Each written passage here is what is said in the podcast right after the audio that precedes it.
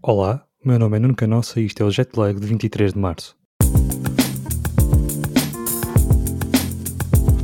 Oito jogos no início de mais uma semana da NBA que começou com mais uma nomeação dos jogadores da semana anterior. Nikola Jokic ao oeste e Anis Antetokounmpo a este, tendo o grego falhado o jogo na noite de ontem para dar descanso a um joelho. Ainda assim, os Bucks receberam e venceram confortavelmente por 140 a 113 os Indiana Pacers que vinham confiantes, mas cansados de Miami. A equipa de Milwaukee construiu uma vantagem de 22 pontos no primeiro período e a história do jogo acaba por ficar contada por esses excelentes primeiros 12 minutos. Os Pacers ainda tentaram aproximar o resultado com exibições interessantes de Sabonis, Lamb, McDermott e Lavert, 22, 21, 20 e 19 pontos respectivamente, mas os Bucks estavam com mão quente e encaixaram 24 triplos acima dos 60% de eficácia. Cinco desses 24 foram convertidos por Drew Holiday, que teve a sua melhor exibição desde que foi trocado na última off-season, 28 pontos com mais de 70% de eficácia de lançamento, 5 ressaltos e umas impressionantes 14 assistências. No entanto, o momento que certamente mais ficará para a memória do jogador ocorreu ainda no primeiro período, com Holiday a abafar o lançamento de Holiday.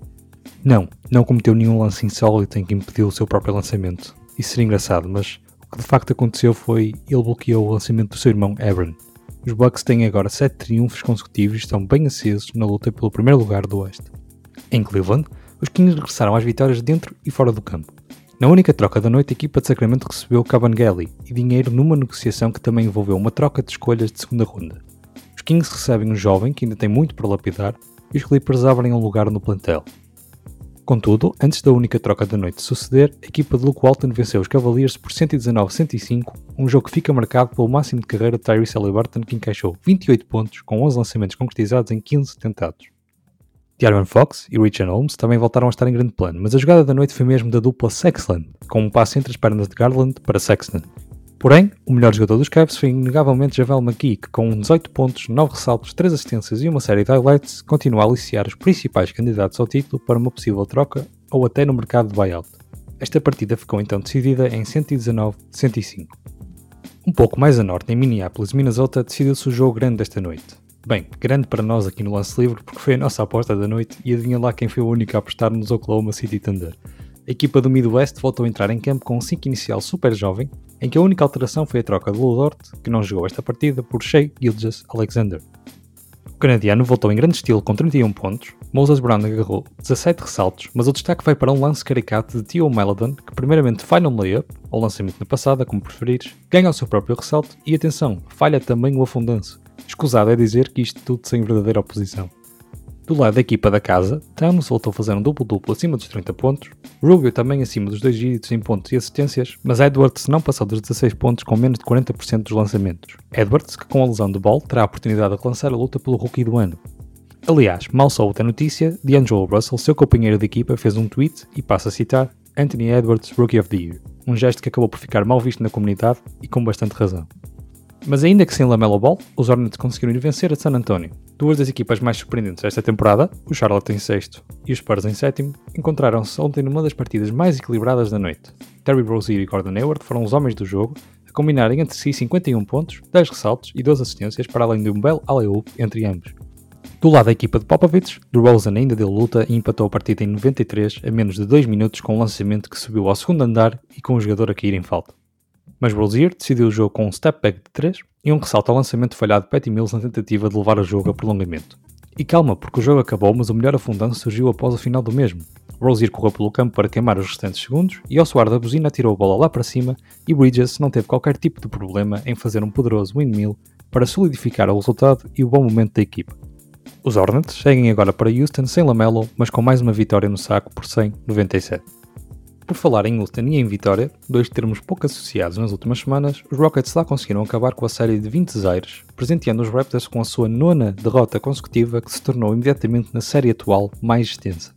Curiosamente, Stephen Silas tinha alegadamente recebido telefonemas de Steve Kerr, Doc Rivers e houve bem esta de Luke Walton, sim de Luke Walton, a oferecer apoio e ajudas perante a situação dos Rockets. Bem, é claro que as atitudes destes treinadores são de louvar, mas que o Walton lá está habituado a perder muitas vezes, isso está. Os Raptors continuam a desapontar tudo e todos e não só perderam com a pior equipa do momento, como foram completamente humilhados. 117-99 foi o resultado com a equipa temporariamente de Tampa a marcar apenas 13 pontos no período decisivo contra os 29 de Houston. John Wall fez um triplo-duplo, mas o destaque vai mesmo para a terrível época de duas das equipas mais bem-sucedidas da última década. Desde 2012-2013 que ambas as equipas não falham os playoffs e cada vez mais parece que em 2020-2021 não vamos contar com nenhuma delas. Outro jogo pouco equilibrado foi o dos Bulls que receberam a equipa com o melhor recorde da NBA, os Utah Jazz. Um jogo típico da equipa de Quinn Snyder desta temporada. Muita fluidez de jogo, com 25 assistências, um acerto absurdo da linha 3 pontos, 17 triplos com uma eficácia de 44% e, claro, uma exibição defensiva de grande nível com 9 roubos de bola e 10 abafos. Desses 10 abafos, 9 foram protagonizados por Rudy Gobert, que atingiu assim o seu recorde pessoal e que esteve muito próximo de um triplo-duplo com 21 pontos e 10 ressaltos. O duelo Donovan Mitchell-Zach Lavine não desapontou, 30 e 27 pontos respectivamente, mas a ajuda a Lavine foi escassa e o jogo nunca esteve verdadeiramente em aberto.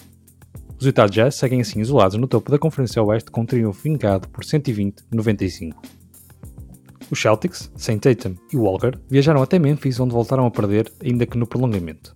Brown assinalou 27 pontos, 9 ressaltos e 5 assistências, mas o destaque vai mesmo para Jeff Teague, como titular marcou 26, falhando apenas 2 dos seus 12 lançamentos. Marcus Smart, que até esteve em vários rumores na noite passada, ora por interesse dos Hawks, ora por uma possível troca por Aaron Gordon e Evan Fournier dos Magic, não passou dos 16 pontos. No entanto, num jogo em que a diferença nunca foi superior a 10 pontos e por isso bastante equilibrado, Jamorant foi o destaque, primeiro com um afundância em que em desequilíbrio foi buscar a bola lá em cima com a mão esquerda, protagonizando um dos momentos altos da noite, depois com a sua statline final de 29 pontos e 9 assistências, levando a equipa a um recorde de 20-20 e consolidando a posição do último lugar do play. Os 24 pontos de Brooks e o duplo-duplo de 16 pontos e 19 ressaltos de Valanciunas também são destaques desta vitória de 132-126 sobre uns Celtics irreconhecíveis nesta fase do campeonato.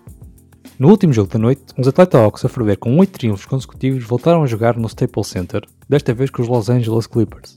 E Trae Young, 28 pontos, John Collins, 23 e companhia até iam sair da lei com a nona no bolso com uma vantagem de 20 pontos a 4 minutos do fim do terceiro período.